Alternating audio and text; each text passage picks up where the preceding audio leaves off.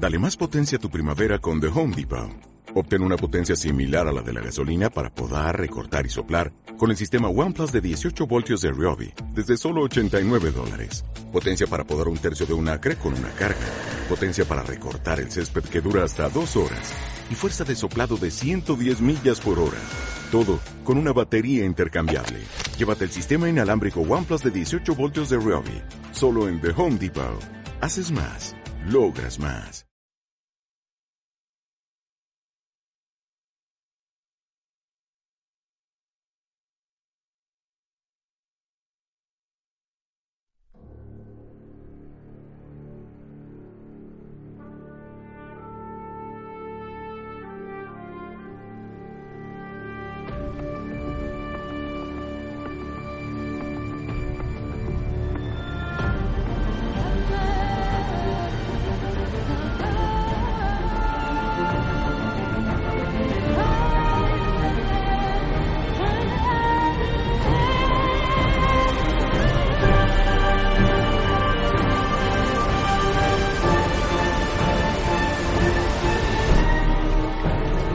Somos la especie que explora, que construye barcos para viajar hacia lo desconocido. Navegamos por nuestro planeta de origen, vimos sus maravillas y regresamos a casa. Y no fue suficiente. Construimos máquinas voladoras para explorar más alto, más rápido, más lejos. Los héroes volaron más allá de lo que en su momento parecía imposible, y no fue suficiente.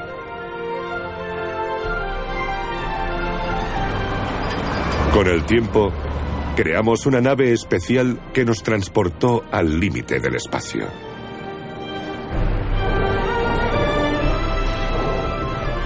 Y como siempre, hubo almas valientes dispuestas a guiar ese barco a través de incontables peligros, en nombre del descubrimiento. Inspector de la carga útil, listo. Director de operaciones, listo. Todo despejado para el lanzamiento.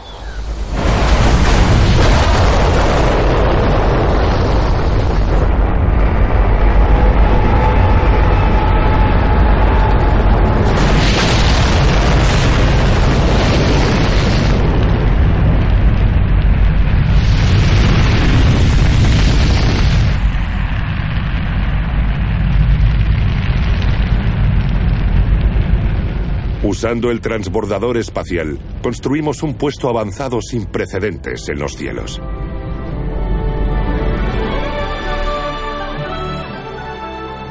Aprendimos en el mundo ingrávido de la Estación Espacial Internacional, observando la noche oscura de un universo infinito. Y no fue suficiente. Ahora estamos construyendo naves para partir en nuestra mayor aventura de exploración hasta la fecha, hacia Marte y más allá.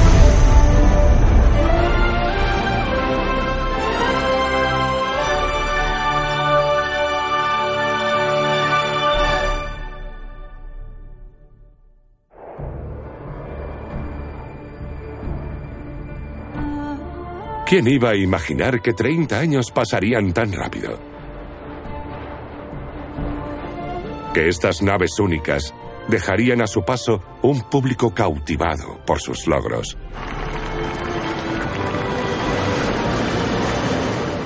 Un planeta al límite de la exploración del espacio profundo.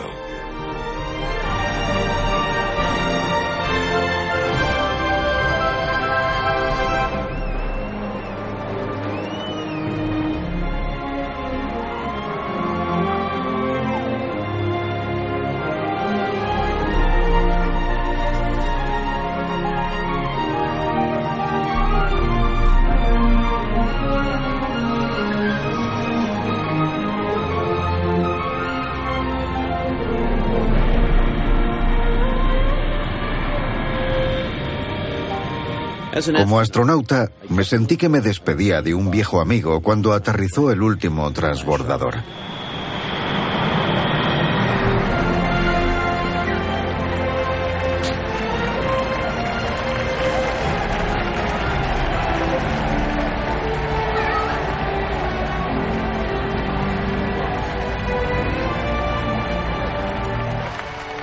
Me llamo Chris Ferguson.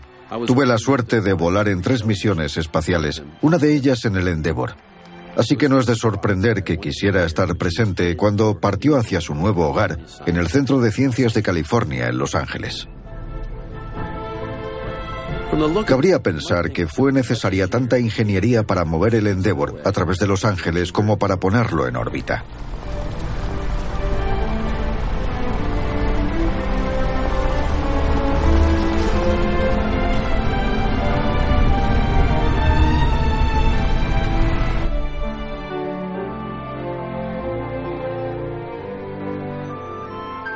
Viendo la nave a través de los diferentes barrios de la ciudad, se podía sentir cuánto ha llegado a representar el transbordador, casi como si nos hubiera llevado a todos al espacio.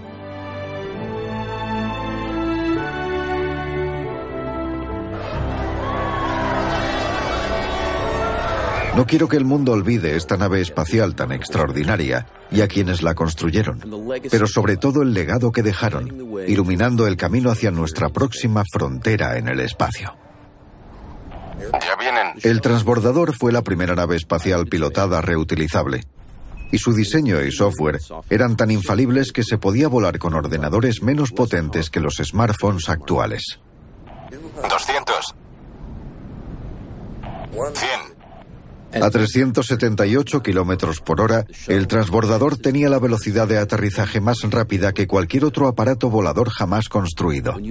Cuando planeas con unos 100.000 kilos de nave espacial hasta la pista, el tren de aterrizaje hace contacto con un buen golpe.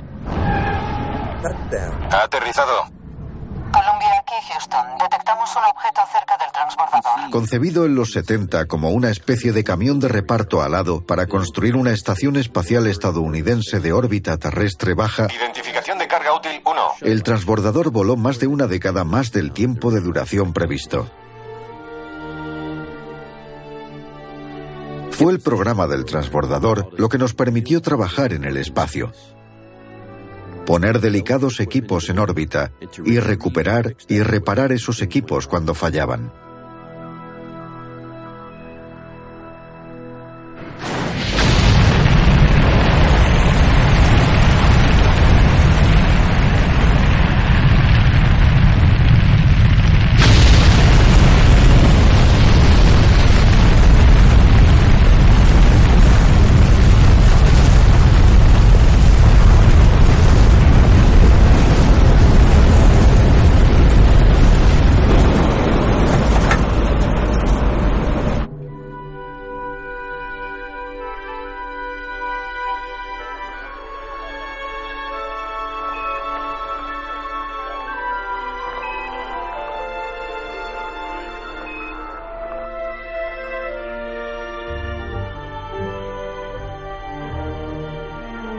Los astronautas desplegaron, recuperaron y repararon más de un centenar de satélites científicos y de comunicaciones. Y ninguna misión fue más importante para comprender el espacio que los cinco vuelos que se hicieron a partir de 1993 para reparar y actualizar el telescopio espacial Hubble.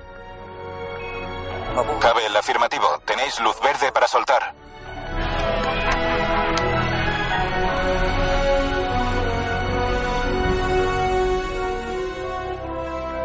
Creo que la historia verá el telescopio espacial Hubble como uno de los logros más importantes de la astronomía.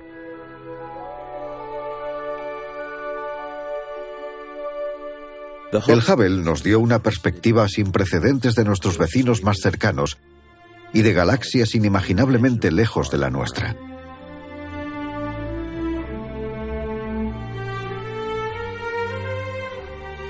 Posteriores investigaciones con telescopios espaciales han revelado que el número de planetas similares a la Tierra, con capacidad de albergar agua líquida, es mucho mayor que el que los científicos habían calculado.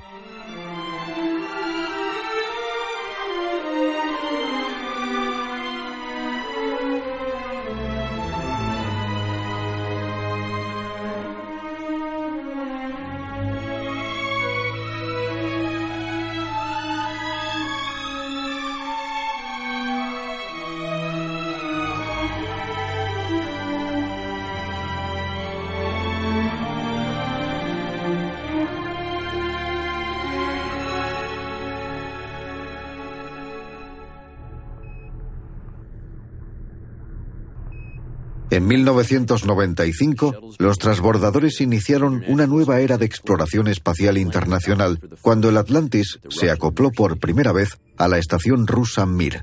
20 centímetros. 10.07. 106. 10 centímetros. Ahora, acoplamiento finalizado.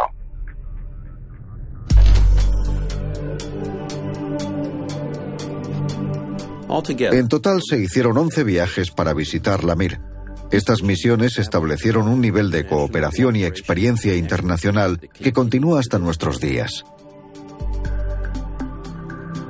Aunque la Mir ya no orbita la Tierra, el transbordador demostró ser una extraordinaria herramienta reutilizable que nos permitió vivir, construir y hacer ciencia en el entorno ingrávido del espacio.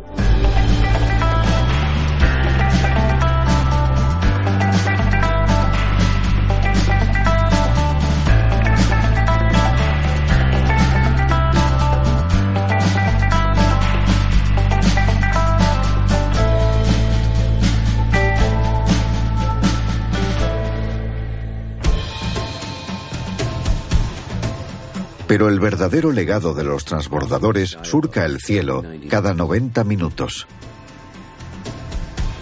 La Estación Espacial Internacional no se habría construido sin la carga útil de los transbordadores y los llamados paseos espaciales. Los transbordadores espaciales y los cohetes rusos Soyuz y Proton hicieron más de 40 vuelos para construir la Estación Espacial Internacional, un auténtico milagro de la ingeniería. Mis tres misiones orbitales fueron para la Estación Espacial Internacional.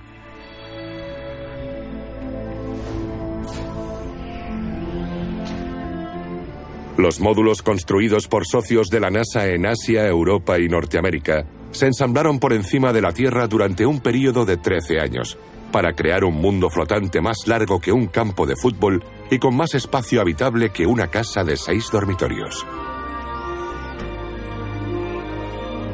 Las misiones habituales de la Estación Espacial Internacional requieren que el astronauta viva durante seis meses a bordo. Pero algunos miembros de la tripulación pasan incluso un año estudiando los efectos físicos y psicológicos de pasar un largo plazo lejos de la Tierra. Las 15 naciones que diseñaron, construyeron y tripularon la Estación Espacial Internacional transformaron para siempre la exploración espacial en un programa internacional cooperativo, convirtiéndola en un hogar y un laboratorio científico como ningún otro.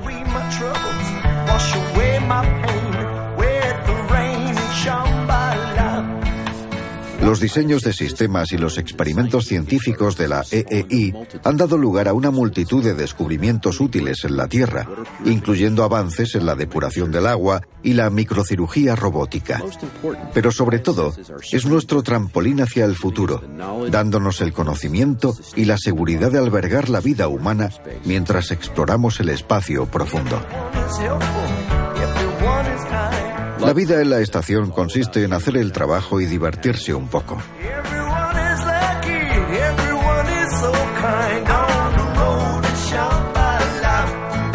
Y la nacionalidad se basa sobre todo en degustar la comida del otro.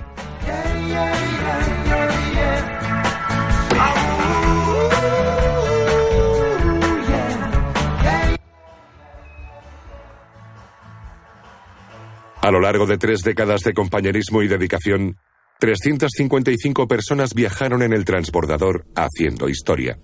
Circunvalaron la Tierra 21.000 veces.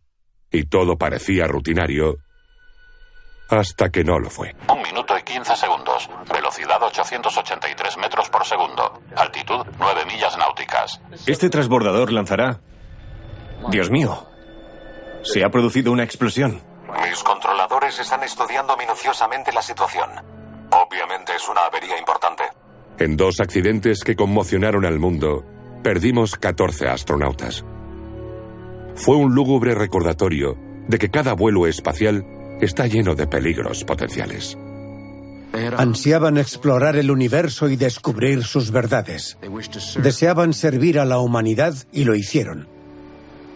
Fueron pioneros. El futuro no pertenece a los débiles, pertenece a los valientes.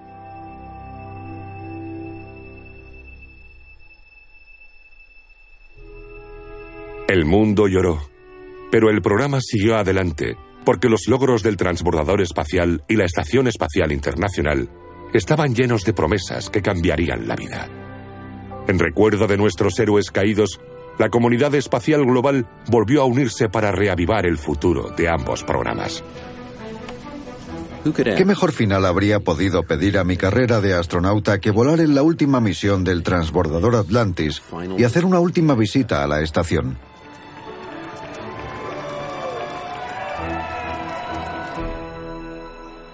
Director de lanzamiento de Atlantis Aire Tierra 1. Atlantis, adelante. Y por última vez, Fergie, Doug, Sandy y Rex. Buena suerte, que os vaya bien y os divirtáis ahí arriba. Hoy no termina el viaje, Mike. Solo estamos completando un capítulo de un viaje que no terminará nunca. Tú y los miles de hombres y mujeres que dieron sus corazones, almas y vidas por la exploración espacial habéis reescrito la historia. Vamos a encender este fuego una vez más, Mike.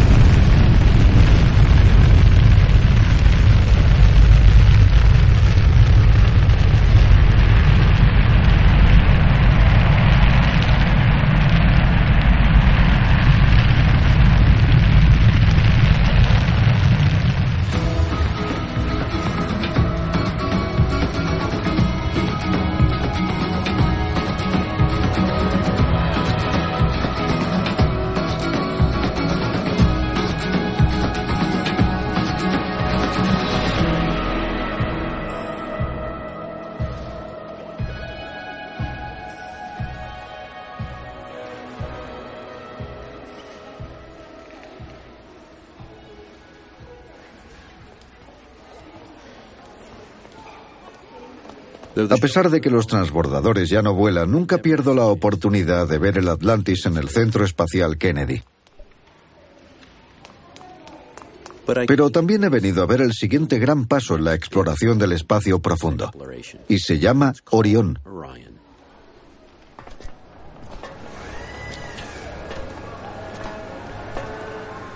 Aquí, en la gigantesca sala blanca de operaciones, se construye el nuevo vehículo de traslado multipropósito Orión. Un vehículo impresionante, mira eso, es precioso.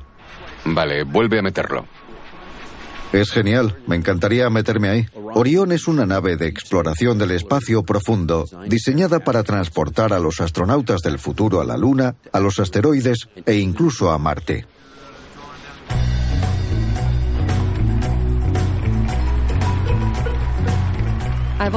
Siempre me ha atraído explorar y probar nuevas experiencias. Tal vez por eso solicité ser astronauta. Soy Serena Onon y pertenezco a uno de los nuevos grupos de astronautas elegidos por la NASA.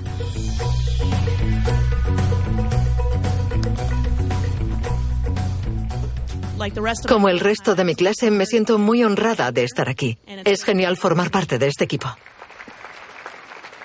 Supongo que se podría decir que soy una de esas personas a quienes el futuro siempre les ha parecido una aventura. Aquí puedes avanzar o retroceder en los procedimientos usando este conmutador. Sí, exacto. Aprender de astronautas como Lee Moring, que ya ha pasado semanas en el espacio, me ofrece mucha seguridad. El simulador de Orión ofrece a los astronautas en fase de preparación como Serena la oportunidad de aprender los procedimientos de vuelo y hacer comentarios para perfeccionar los sistemas. Esto debería ser coser y cantar para Serena. De las 10 pantallas y más de mil conmutadores de mi transbordador, el sistema se ha simplificado a solo tres pantallas y 60 interruptores en el Orión. Lee, ¿abres la alimentación cruzada de helio? Sí, está preparada. Adelante, introduce el comando de la válvula. De acuerdo, recibido. Y los cientos de manuales de vuelo y listas de comprobación se han reducido a, bueno, a cero, ya que los del Orion están informatizados. Esperamos y evaluamos. Pero incluso con todas estas mejoras, para llevar el Orión hasta el espacio profundo, vamos a necesitar un cohete mayor. Cuando el gigantesco sistema de lanzamiento espacial de la NASA construido por Boeing esté completo, el cohete será tan alto como un edificio de 38 pisos y generará más de 4 millones de kilos de empuje. suficiente como para lanzar a 22 elefantes al espacio. Para las expediciones al espacio profundo, el SLS tendrá que transportar cinco componentes clave más allá de la órbita terrestre baja. Ya que el Orión es demasiado pequeño para un viaje de seis meses a Marte, se está desarrollando un hábitat hinchable para alojar a la tripulación en ruta. Un dispositivo solar de propulsión eléctrica proporcionará energía continua para el viaje de ida y vuelta. Una nave espacial llevará a la tripulación desde su órbita por encima de Marte hasta la superficie del planeta. Unos meses más tarde, un vehículo de ascenso llevará a la tripulación de regreso a la órbita de Orión para emprender el viaje de regreso. Pero incluso usando la nave espacial más sofisticada, un viaje de ida y vuelta de dos años y medio a Marte presentará nuevos desafíos para el cuerpo humano. Quiero dar las gracias al Museo Estatal de Indiana por haberme invitado. Es un auténtico placer. Como doctora especializada en medicina aeroespacial, estoy especialmente interesada en mantener a los astronautas sanos durante el viaje al espacio profundo, en largos periodos de tiempo. Nuestra experiencia con periodos prolongados de ingravidez en la Estación Espacial Internacional demuestra que el cuerpo humano se enfrenta a muchos retos durante el largo viaje al espacio profundo. Los problemas claves son la pérdida de músculo y hueso, que puede comenzar unos pocos días después de la ingravidez, junto con la pérdida de visión de algunos astronautas. Ahora sabemos que el ejercicio es el antídoto para la mayoría de los problemas causados por la ingravidez. Y me refiero a mucho ejercicio, unas dos horas de entrenamiento al día.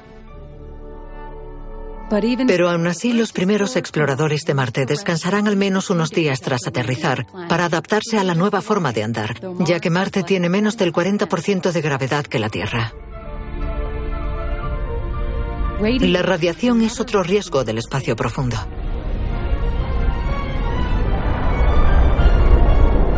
La radiación de las tormentas solares es una constante fuente de peligro. Pero la radiación cósmica que impregna todo el espacio profundo es otro desafío siempre presente para la salud humana. Varias secciones del Orión, así como el hábitat de tránsito, tendrán que servir de refugio en caso de que se produzca una fuerte explosión solar.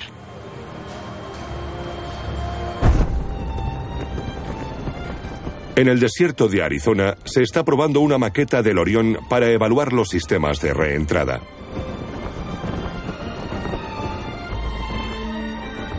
Al regresar del espacio, el Orión entrará en nuestra atmósfera un 50% más rápido que los transbordadores o cápsulas Soyuz y generará cinco veces más calor. Así que perfeccionar el despliegue de su paracaídas y la integridad del escudo térmico es vital para la tripulación.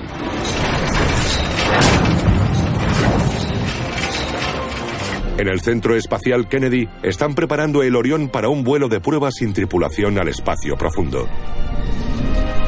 Este nuevo vehículo marca el primer paso en más de 40 años para llevar a los seres humanos más allá de la órbita terrestre baja.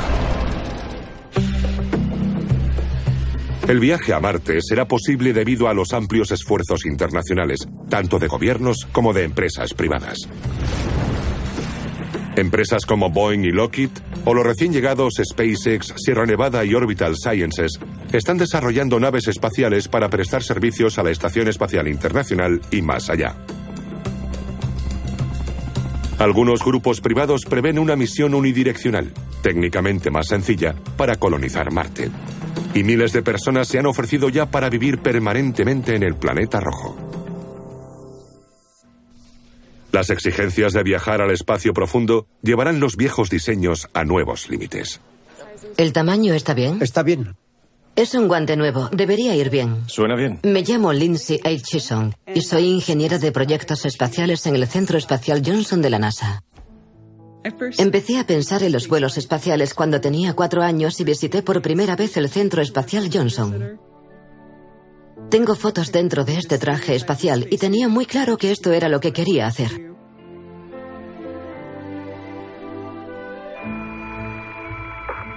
Oh, vaya. Cuando se fabricaron los primeros trajes del Apolo, solo permitían cortos periodos de actividad extravehicular. No tenían mucha movilidad con esos trajes, así que cuando vemos a esos astronautas saltando por la superficie lunar, no es porque fueran torpes o porque les costara moverse con esa gravedad, es que apenas tenían movilidad con los trajes, así que aprendimos mucho de eso. En cuanto a los trajes de nueva generación, aún hay muchos aspectos que desconocemos sobre la vida y el trabajo en Marte. Una vez allí habrá actividades extravehiculares explorando el planeta casi a diario.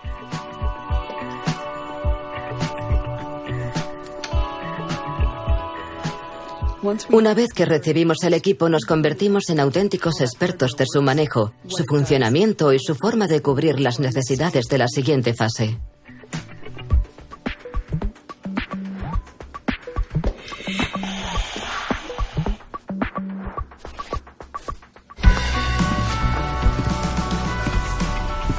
Nos ponemos los trajes porque la mejor forma de entender cómo se mueve es desde el interior, trabajando con él. Le pido a Richard que haga unas tareas concretas y observo, por ejemplo, su forma de caminar. Me fijo en el movimiento de los rodamientos de la cadera y la velocidad de movimiento que permite. Y comparando el movimiento natural del cuerpo con el del traje, podemos modificarlo para que todo sea lo más natural posible. Nuestro objetivo para la exploración es examinar cómo caminan, se doblan, se arrodillan o cómo podrán hacer tareas de tipo geológico.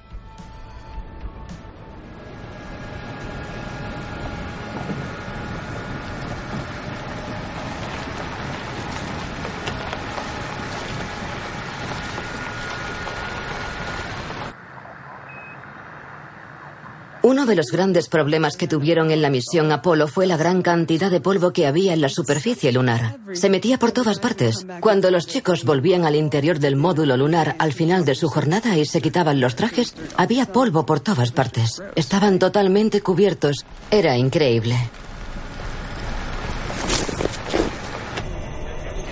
Y ese polvo era muy dañino, es peligroso respirarlo durante largos periodos de tiempo. Así que las misiones de larga duración no pueden entrar en el interior del vehículo constantemente.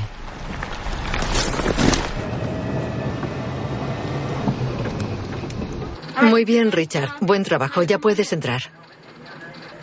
Así que uno de los conceptos clave que estudiamos para las misiones lunares e incluso marcianas es lo que se llama un suitport.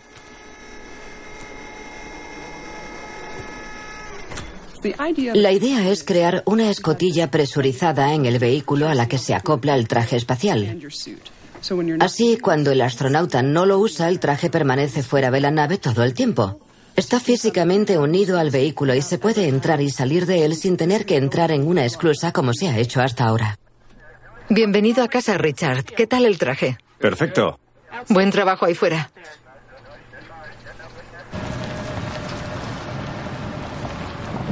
Conducir un vehículo de exploración espacial en tierra firme es un buen entrenamiento para las futuras misiones en el espacio profundo. Pero conducir un mini submarino es mucho más complicado.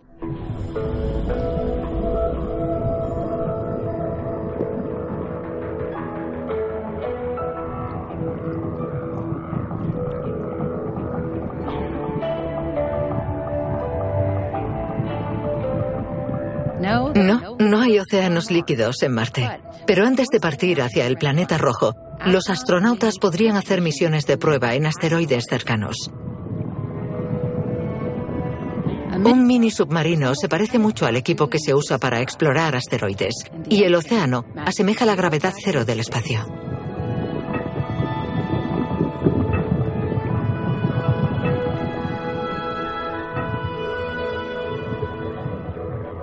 Esta misión, Nemo 16, es la decimosexta que lleva a cabo la NASA en el laboratorio Aquarius, situado a 18 metros de profundidad en Cayo Largo, Florida.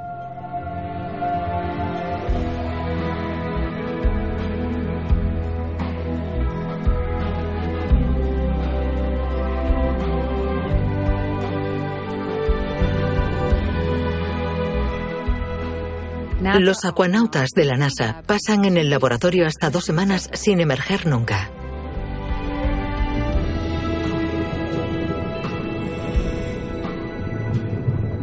Esto nos permite trabajar durante todo el día y solo hacer la descompresión una única vez al final de la misión. Cualquier error aquí puede tener consecuencias graves, como sucedería en el espacio profundo.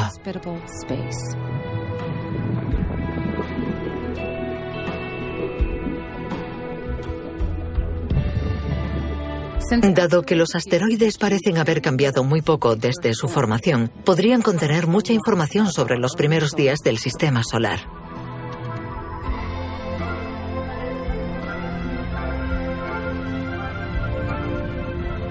Y al fin podríamos desarrollar herramientas para capturar y reposicionar un pequeño asteroide para orbitar nuestra Luna. Esto facilitaría su estudio y desarrollaría nuestra capacidad para desviar un asteroide más grande que llevase rumbo de colisión con la Tierra.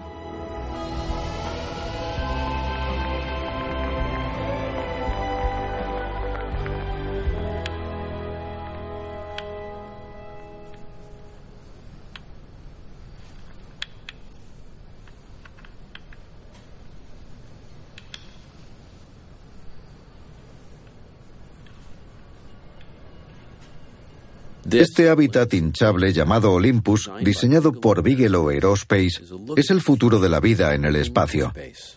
Jay, esto es increíble. Es enorme. Gracias. Sí, es muy grande. El interior tiene 22.050 metros cúbicos de volumen, más del doble del tamaño de la estación espacial. Parece que mide unos 12 metros de altura, más o menos. Sí, unos 12 o 13 metros de altura. ¿Y cuando llegan al espacio, se llena de aire?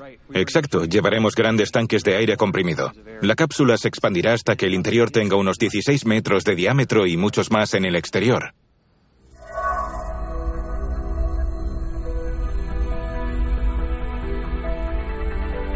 Es sorprendente que un hábitat hinchable pueda proteger a su tripulación contra los micrometeoritos y la radiación, pero eso es lo que las pruebas han demostrado. El volumen de la cápsula Olympus ofrecerá amplias áreas de trabajo y espacio vital para ayudar a mantener la moral de la tripulación. La nave de suministro de alimentos, combustible y protección contra la radiación espacial llegará a Marte mucho antes de que se ponga en marcha la primera expedición humana. No sabemos exactamente cómo serán las naves espaciales, pero los diseños ya están en desarrollo. Nuestra atracción por la exploración espacial es tan ilimitada como el espacio mismo.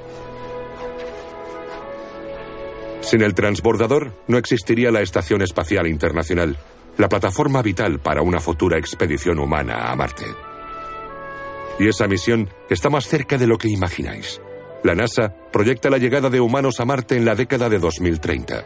Es decir, serán los jóvenes astronautas de hoy quienes participarán en la misión. Así que cualquiera de esas películas que vemos en las que la gente sobrevive incluso durante 20 segundos, ¿por qué ir a Marte? ¿Por qué no solo enviar sofisticados vehículos robóticos? Creo que explorar más allá de lo conocido está en nuestro ADN. Y solo una misión humana establecerá definitivamente si podremos sobrevivir y establecer futuros asentamientos en Marte.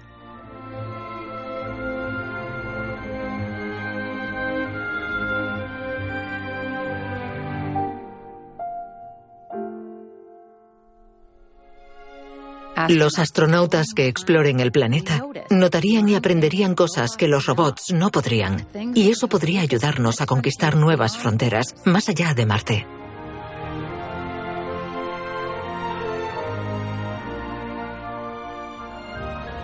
Cada 26 meses se abre una ventana óptima para lanzar una nave a Marte.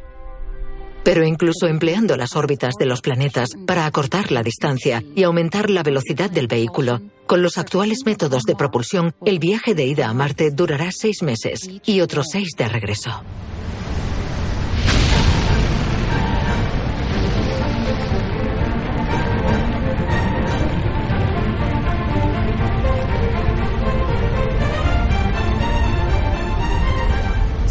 Algún día, un plasma más sofisticado o la propulsión mediante fusión acortarían el viaje, pero los primeros exploradores de Marte no tendrán ese lujo.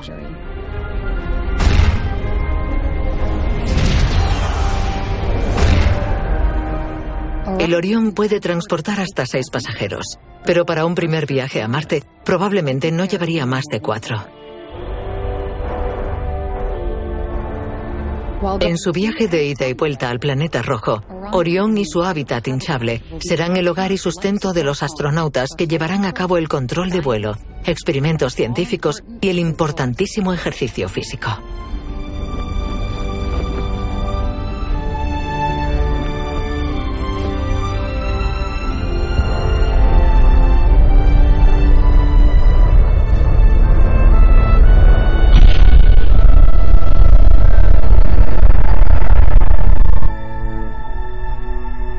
Ir a Marte, llegar hasta allí, trabajar allí y volver durará unos tres años.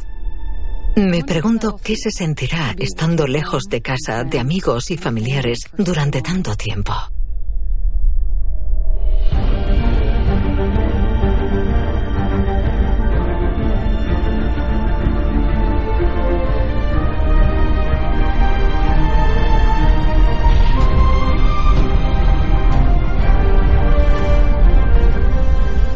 En el espacio no hay servicio de emergencias. Cuando el Orión se aproxime a Marte, la nave espacial estará a dos años de cualquier posibilidad de ayuda desde la Tierra. Incluso las comunicaciones por radio tardarán 40 minutos en enviar y recibir, por lo que cualquier fallo de equipo u otras emergencias deben ser resueltas por la tripulación.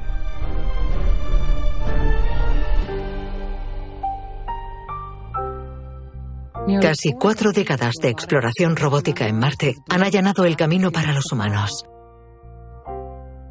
Rovers como Pathfinder y Curiosity siguen allí. Tal vez pueda sacudirle el polvo de sus neumáticos.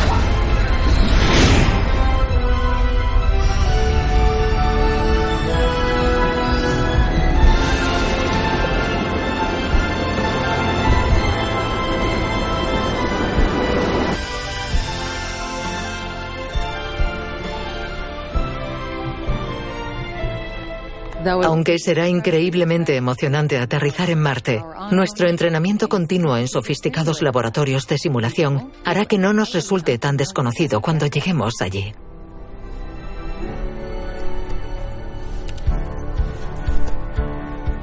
Futuros exploradores de Marte podrán viajar cientos de kilómetros para extraer agua e hidrógeno y elaborar su propio combustible para regresar a la Tierra. Pero los primeros visitantes estarán muy ocupados con los nuevos descubrimientos que solo una misión humana puede lograr.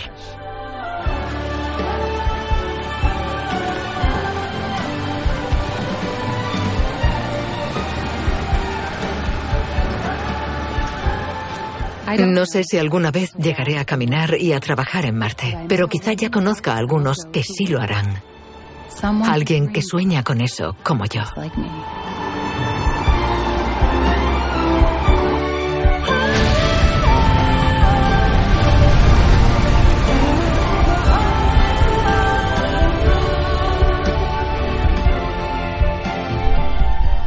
La humanidad siempre ha sentido una fuerte atracción por lo desconocido, por nuestra simple convicción innata de que ver el lado oculto de la montaña o explorar la infinita profundidad del mar podría revelarnos de dónde venimos y quiénes somos.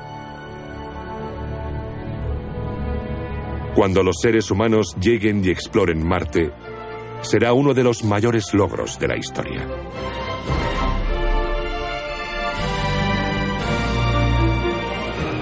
Pero ni siquiera eso será suficiente. Somos una especie exploradora. Y construiremos nuevas naves para adentrarnos aún más en el espacio, aventurándonos lejos de nuestro hogar, descubriendo los secretos del cosmos y nuestras inimaginables posibilidades.